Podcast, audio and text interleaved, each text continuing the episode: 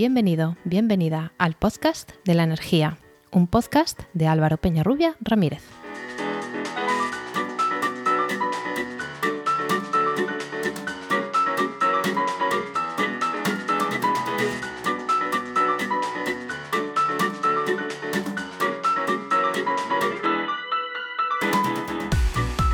Hola, hola, recibid la bienvenida a este podcast de la energía en su primer capítulo.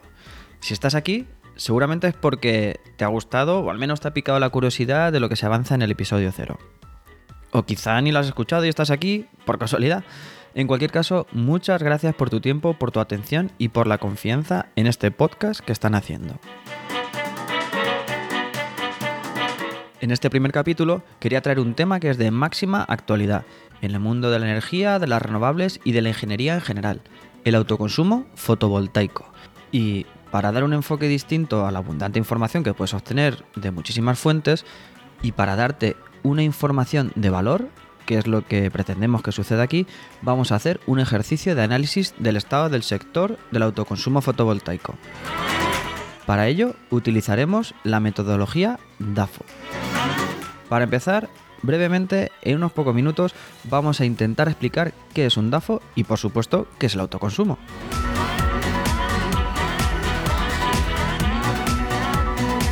¿Y cómo se hace? Pues analizando las características del ente, en nuestro caso será el sector económico del autoconsumo fotovoltaico en España y buscando las características tanto internas como externas, positivas y negativas. A las internas las llamamos debilidades y fortalezas. A las externas, amenazas y oportunidades. Sus cuatro iniciales, DAFO, son las que le dan nombre al DAFO. En base a esto, formamos una matriz cuadrada, es decir, una tabla con dos columnas y dos filas que forman cuatro espacios en las que iremos introduciendo las características de nuestro análisis. En la primera columna, por ejemplo, pondremos puntos negativos y la segunda puntos positivos. En la parte de arriba analizaremos las características propias y la inferior las ajenas. Ya tenemos preparada la herramienta para analizar el autoconsumo, pero ¿Qué es el autoconsumo? El autoconsumo es, según el artículo 3 del Real Decreto 244-2019, que para quien no lo sepa, quien no está en el sector, es la pieza clave en la regulación del autoconsumo en España, el autoconsumo dice que se entiende por el consumo por parte de uno o varios consumidores de energía eléctrica provenientes de instalaciones de producción próximas a las de consumo y asociadas a los mismos. Ojo, que esta frase dice varias cosas importantes. No ha dicho la palabra renovable. Podría montarme yo mi pequeña central térmica de carbón, por ejemplo, y hacer autoconsumo. Pero eso, además de no ser muy viable técnica, económica ni ambientalmente, tiene ciertas limitaciones que establece el Real Decreto anterior. Frente a la opción de producir energías renovables y también de cogeneración y a partir de residuos. En la práctica, la inmensa mayoría de los casos de autoconsumo serán de renovables y más concretamente de fotovoltaica. Otra cuestión muy importante de la definición es que dice uno o varios consumidores. Esta es una gran aportación de esta nueva regulación de autoconsumo y después iremos profundizando un poco en ello. ¿Qué casos distintos nos podemos encontrar de autoconsumo? Pues básicamente dos modalidades. La de autoconsumo con excedentes o sin excedentes. Es decir, si nuestra instalación va a verter energía a la red o no. Dentro de la que sí vierte, la de con excedentes, tenemos a su vez dos. La que está acogida a compensación y la que no. La que está acogida a compensación es para las instalaciones más pequeñas, bueno, no tan pequeñas, hasta 100 kilovatios, pero son aquellas que van a recibir una remuneración compensando con lo que gastan. Es decir, a final de mes la distribuidora cogerá hora a hora la cantidad de energía que hemos tomado de la red y la que hemos inyectado, se lo pasará esos datos a nuestra comercializadora, que es, que es quien realmente compra o vende nuestra energía, y esta hará un balance económico.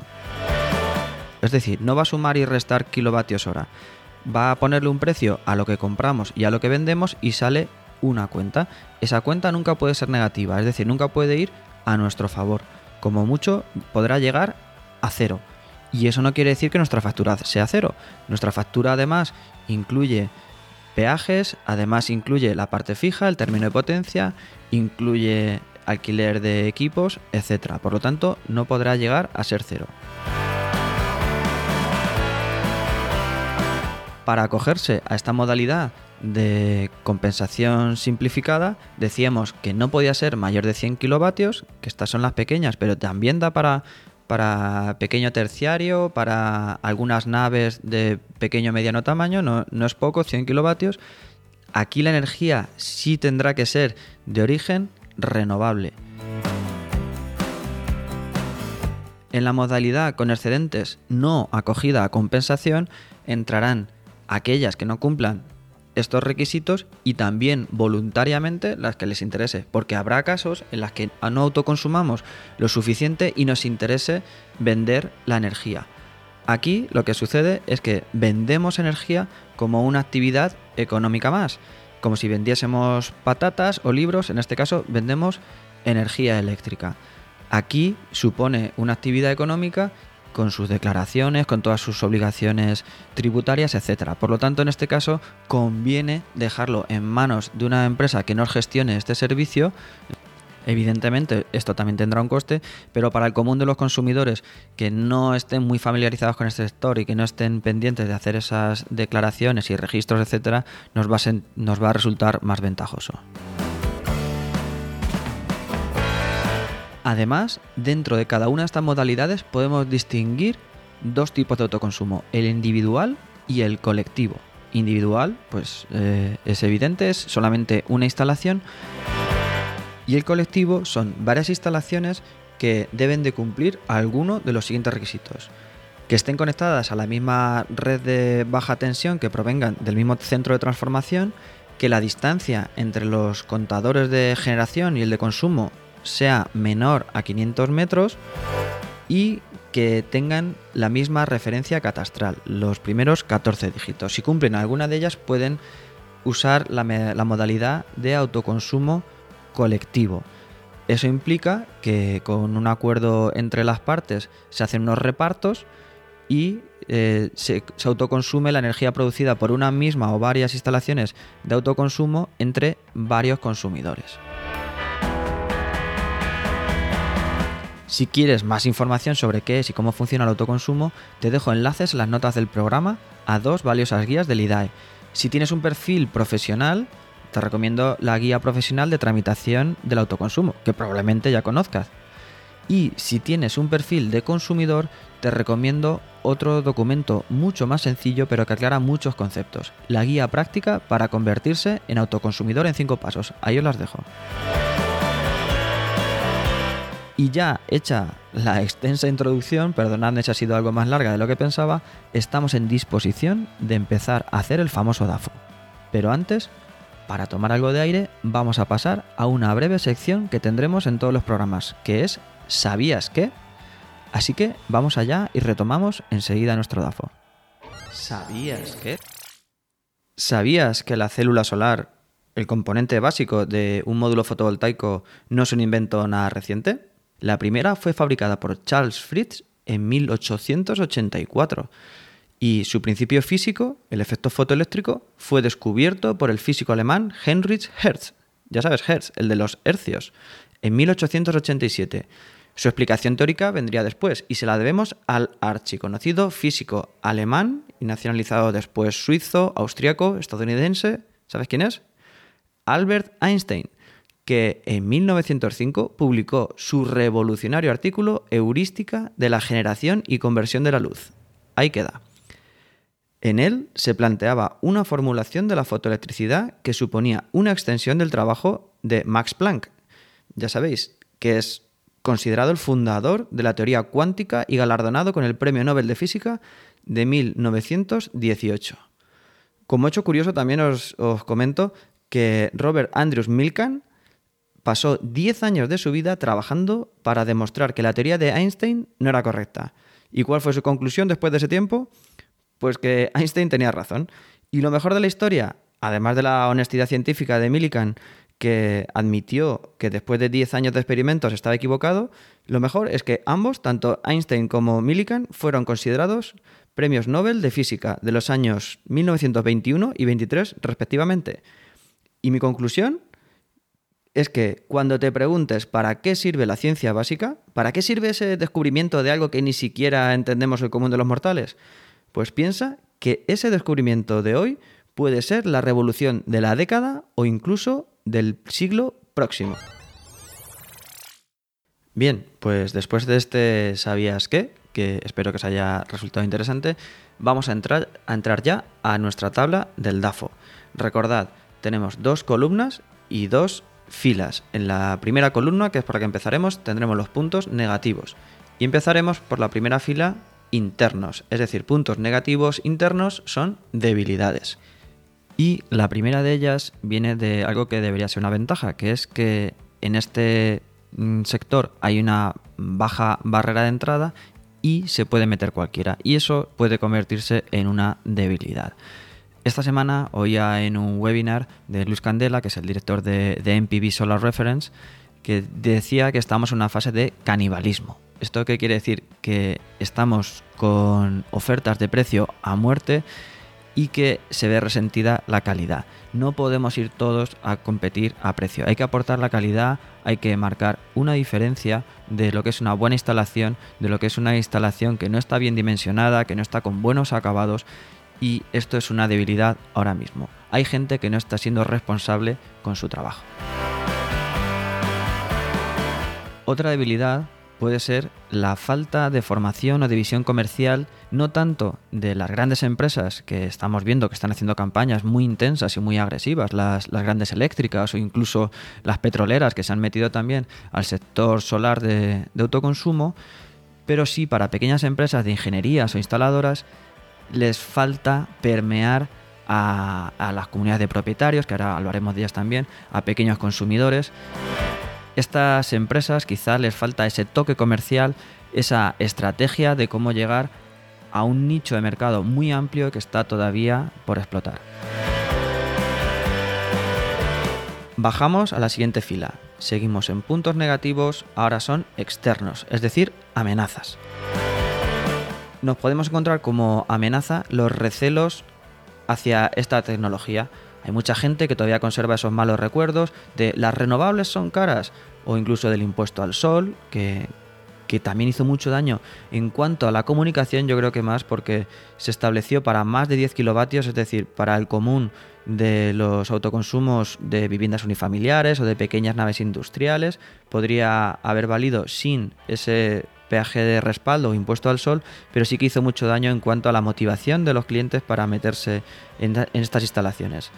También tenemos recelos hacia esta tecnología de tipo ideológico. Hay gente que son, no, están, no ven claro el cambio climático, son negacionistas o mm, ven a las renovables como enemigas y también eso es una barrera de entrada para esta tecnología. Una amenaza muy importante es cómo funcionan las comunidades de propietarios. Y aquí distingo entre dos factores. Uno, la falta de techo disponible. En mi vivienda, por ejemplo, son 15 plantas, por lo tanto, estamos 15 familias que compartimos un mismo, un mismo techo, una misma superficie, por lo tanto, el techo disponible para cada unidad es muy pequeño. Si hacemos una pequeña instalación fotovoltaica, podemos surtir a los elementos comunes, ascensores, iluminaciones, etc. Pero aunque repartamos en común los excedentes que pudiera haber de, de, esas instalaciones, que también pudiéramos abastecer a nuestras viviendas, sería una parte muy pequeña. Eso sí, creo que es muy importante que se hagan muchas pequeñas de estas instalaciones porque aunque a nivel individual supongan poco, a nivel global tenemos millones de metros cuadrados, a menudo salen informes de este tipo, podéis buscarlos, que hablan de la cantidad de techo disponible y qué supondría eso en la generación global de nuestro sistema eléctrico. Por lo tanto, sí que animo que aunque a nivel individual de comunidad sea pequeña la aportación, puede tener beneficios individuales, pero insisto en que a nivel global del sistema eléctrico sería muy recomendable. Esta es la primera amenaza que tenemos respecto a las comunidades de propietarios. Poco techo disponible, sin hablar también de la abundancia de áticos y que eso ha mermado también el techo disponible. La segunda es la que he titulado La que se avecina. Y es que todos y todas tenemos en mente ahora mismo disputas típicas de comunidades de vecinos cuando hay que arreglar un portal, cambiar un ascensor, pintar, etc. Pues imaginaros esas necesidades que quizás se sientan más eh, propias cuando le estamos hablando a algunos vecinos sobre hacer una instalación fotovoltaica les queda demasiado lejos y hay unas barreras importantes eh, para, para establecerse y para hacer acuerdos de comunidad. Para vencer esta amenaza, hay peticiones, eh, entre ellas el colectivo de, administradores de fincas, que abogan por cambios en la ley de propiedad horizontal que faciliten que con mayorías más pequeñas puedan realizarse estas instalaciones en, comunidades de propietarios. Otra amenaza importante son las trabas burocráticas. Si bien las últimas normativas han bajado el nivel de burocracia que hay que hacer, también es cierto que todavía continúa un, una buena cantidad de trámites. Eh, si, si, vamos a, las guías del IDEAE, dice, estos son los 17 pasos para hacer una instalación fotovoltaica de autoconsumo. 17 no son pocos, también hay, hay, de todo, no todos son burocráticos, pero que sepáis que hay bastante. Y muchos de ellos no se pueden eliminar, porque es cierto que estamos conectando una instalación que tiene que tener su seguridad, la compañía distribuidora tiene que tener conocimiento, tenemos que tener unas, unas garantías de que estamos cumpliendo con la norma, etc. Por lo tanto, todo esto no se puede eliminar. Otra amenaza que luego veremos que tiene la doble vertiente, que también tiene su parte positiva, es el cambio normativo constante. Vivimos ahora en un tiempo muy movido en cuanto a cambios regulatorios y eso hace que tanto el personal que, profesional que estamos a este lado tengamos que estar muy muy atentos de los cambios normativos como en las administraciones. Porque algunas veces estos cambios no tienen efecto inmediato ya que eh, o las empresas distribuidoras o las administraciones tardan un poco en asumirlos. También eh, estamos ante un mercado muy cambiante, que como diré más adelante también es algo positivo, pero estos cambios de tecnología y normativa que hacen mejorar el servicio, hacen mejorar el producto, tienen una exigencia alta para el sector. Si queremos dar lo mejor y ser competitivos, es necesario que estemos muy muy atentos y siempre con voluntad de aprender. Una amenaza ha supuesto en los últimos meses el retraso en las tramitaciones de las compensaciones que decíamos anteriormente. Si yo tengo un estudio de un profesional que me dice que voy a tener unos rendimientos de la instalación y luego veo mi factura y no ha cambiado tanto, pienso que me están engañando. Eso transmito el boca a boca y es algo negativo para el sector poco a poco sí que las distribuidoras ya están avanzando en esto y están mejorando las compensaciones y ya sí que los clientes están viendo esos beneficios en su factura directamente. Pero hasta ahora ha supuesto una amenaza. Otra amenaza más, las tarifas engañosas. Ya no me refiero solamente a lo que nos cuesta comprar la energía, que aquí hay mucho que hablar, sino también en lo que nos dan al venderlo y juntando esos dos precios. Me explico.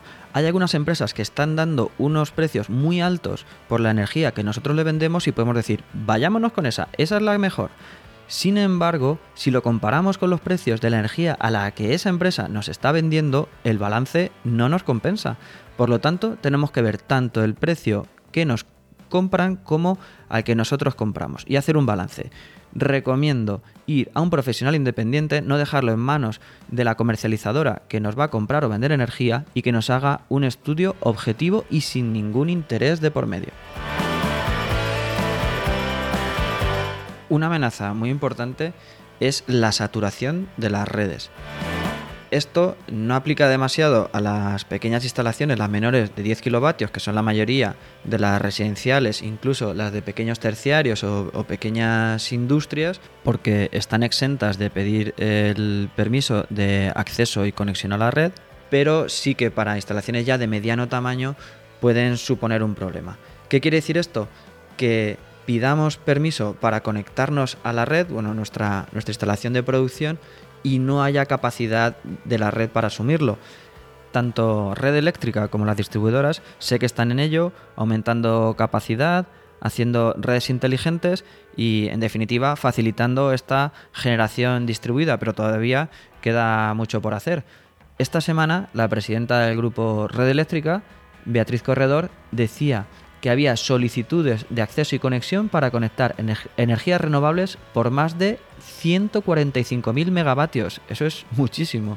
Para que os, hagáis una idea de cuánto es, eh, la previsión del PENIEC, del Plan Nacional Integrado de Energía y Clima para 2030, establecía como objetivo para 2030 los 60.000 megavatios. Es decir, frente a los 60 para 2030, hoy tenemos peticiones por 145.000. De esto hablé como invitado en el programa Actualidad y Empleo Ambiental que titularon Enchufarse a la red para meter electricidad. El título, desde luego, eh, es para todos los públicos, no es demasiado técnico, pero vamos, lo que hablábamos en concreto ahí es de los cambios normativos que afectaban a esta conexión de plantas de generación de energía eléctrica. Y una última amenaza, algo negativo externo, es la crisis económica. Antes de aparecer la pandemia del coronavirus, ya había algunos signos de que entrábamos en una ralentización de la economía y ya pues con la pandemia eh, eso se ha agravado. El sector fotovoltaico no ha sido desde luego el más agraviado porque ha seguido creciendo aún en estos tiempos de crisis y pandemia, pero mm, se crea cierta incertidumbre que no sabemos hacia dónde va a derivar la economía. Aún así, si vemos que con una crisis el sector está creciendo tanto, ¿cuánto podría crecer en un entorno de más bonanza económica? Por lo tanto, lo dejo ahí como una amenaza. Bien, ahora nos cambiamos de columna. Vámonos a la positiva, por fin. Vámonos a ver los puntos positivos y empezamos por los internos, las fortalezas. Pues si hablábamos antes de que había muchos cambios legislativos, normativos, etcétera, voy a decir que este sector se adapta rápidamente a los cambios legislativos, a las mejoras de tecnología, de precios, etcétera. Y una gran fortaleza que tengo anotada aquí es que es un sector muy activo y dinámico en todas las partes, en todos los aspectos, tanto desde la investigación y producción tecnológica como en la distribución, el diseño en ingeniería, en la instalación, incluso también últimamente en la financiación. Es un sector que se está reinventando continuamente y que se está adaptando a los cambios de mercado para dar un mejor servicio y mejores productos. Es un sector en el que hay mucho saber hacer, hay mucho know-how. Hasta el año 2007 se instalaron muchísimas plantas fotovoltaicas Después, sabéis que vino ese hachazo a las renovables, se acabaron las primas, se dejó de instalar prácticamente todo en España y muchas de esas empresas cerraron y otras muchas miraron hacia el extranjero y siguieron trabajando a pleno ritmo, acumulando muchísima experiencia que hoy han vuelto a aplicar a España. Vamos a ver esa capacidad de saber hacer aplicada a España en los últimos años. En el año 2016 había instalaciones en España de autoconsumo fotovoltaico con tamaño de 55 megavatios instalados ese año. Al año 2017 más que se dobla, 122 megavatios. Al año siguiente, 2018, más que el doble, 236. Al año siguiente, 2019, 459. Vamos prácticamente doblando cada año la potencia instalada en autoconsumo. La fuente de la que lo he obtenido es UNEF y todavía no tenemos los datos de 2020, pero seguro que serán también mucho mejores. Ahí hay muchísima experiencia plasmada y eso es una fortaleza tremenda del sector. Vamos a bajarnos a la fila de abajo. Seguimos en la columna de positivos y externos ahora, es decir, vamos a oportunidades. La primera que analizaremos es que tenemos unas tarifas eléctricas caras es decir, con respecto a la media europea estamos pagando más por la electricidad que nuestros vecinos europeos. ¿Eso qué quiere decir? Que cuanto más ahorremos, en este caso porque tenemos una instalación fotovoltaica de autoconsumo, más rentable podrá ser. Así que una oportunidad es que tenemos unas rentabilidades económicas muy, muy interesantes. Otra oportunidad es que además de esta rentabilidad económica está aumentando la concienciación en las personas que deben decidir instalar este autoconsumo fotovoltaico. Están viendo que tienen ventajas individuales, pero también que tiene un gran impacto en nuestra sociedad y en nuestro planeta, reduciendo los gases de efecto invernadero.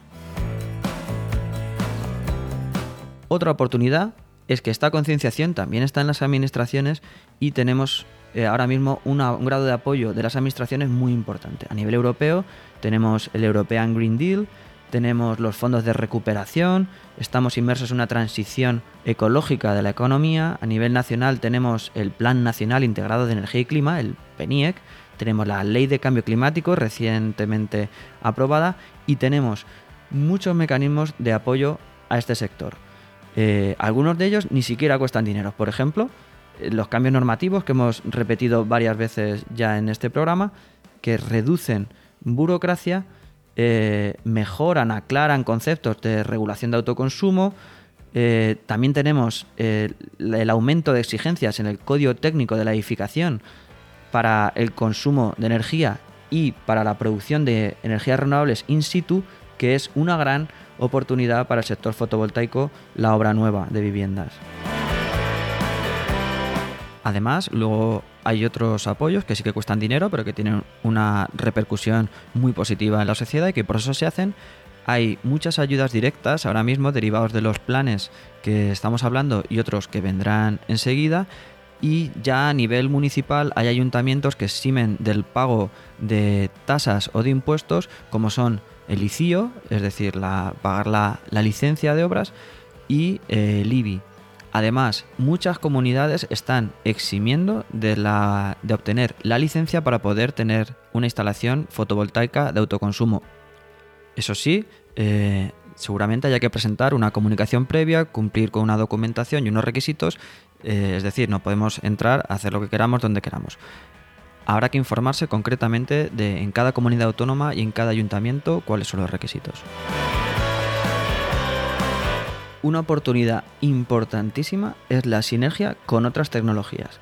Es decir, volviendo a los cambios normativos también, en el año 2040 va a estar prohibido vender coches de combustión y en el año 2050 no vamos a poder usar combustibles en edificios, es decir, adiós a las calderas de gas natural, gasoil, etc. Todo eso va a pasar a ser electrificado. ¿De dónde vamos a sacar esa energía? Pues mucha de grandes plantas que estarán en el campo, donde sea, pero mucha también producida en las propias viviendas y en los propios edificios, naves, etcétera. Esa climatización, esa calefacción va a venir de bombas de calor, de aerotermia, de geotermia y el autoconsumo fotovoltaico va a ser un grandísimo aliado. Otra sinergia importante es con otros usos, por ejemplo la agrovoltaica.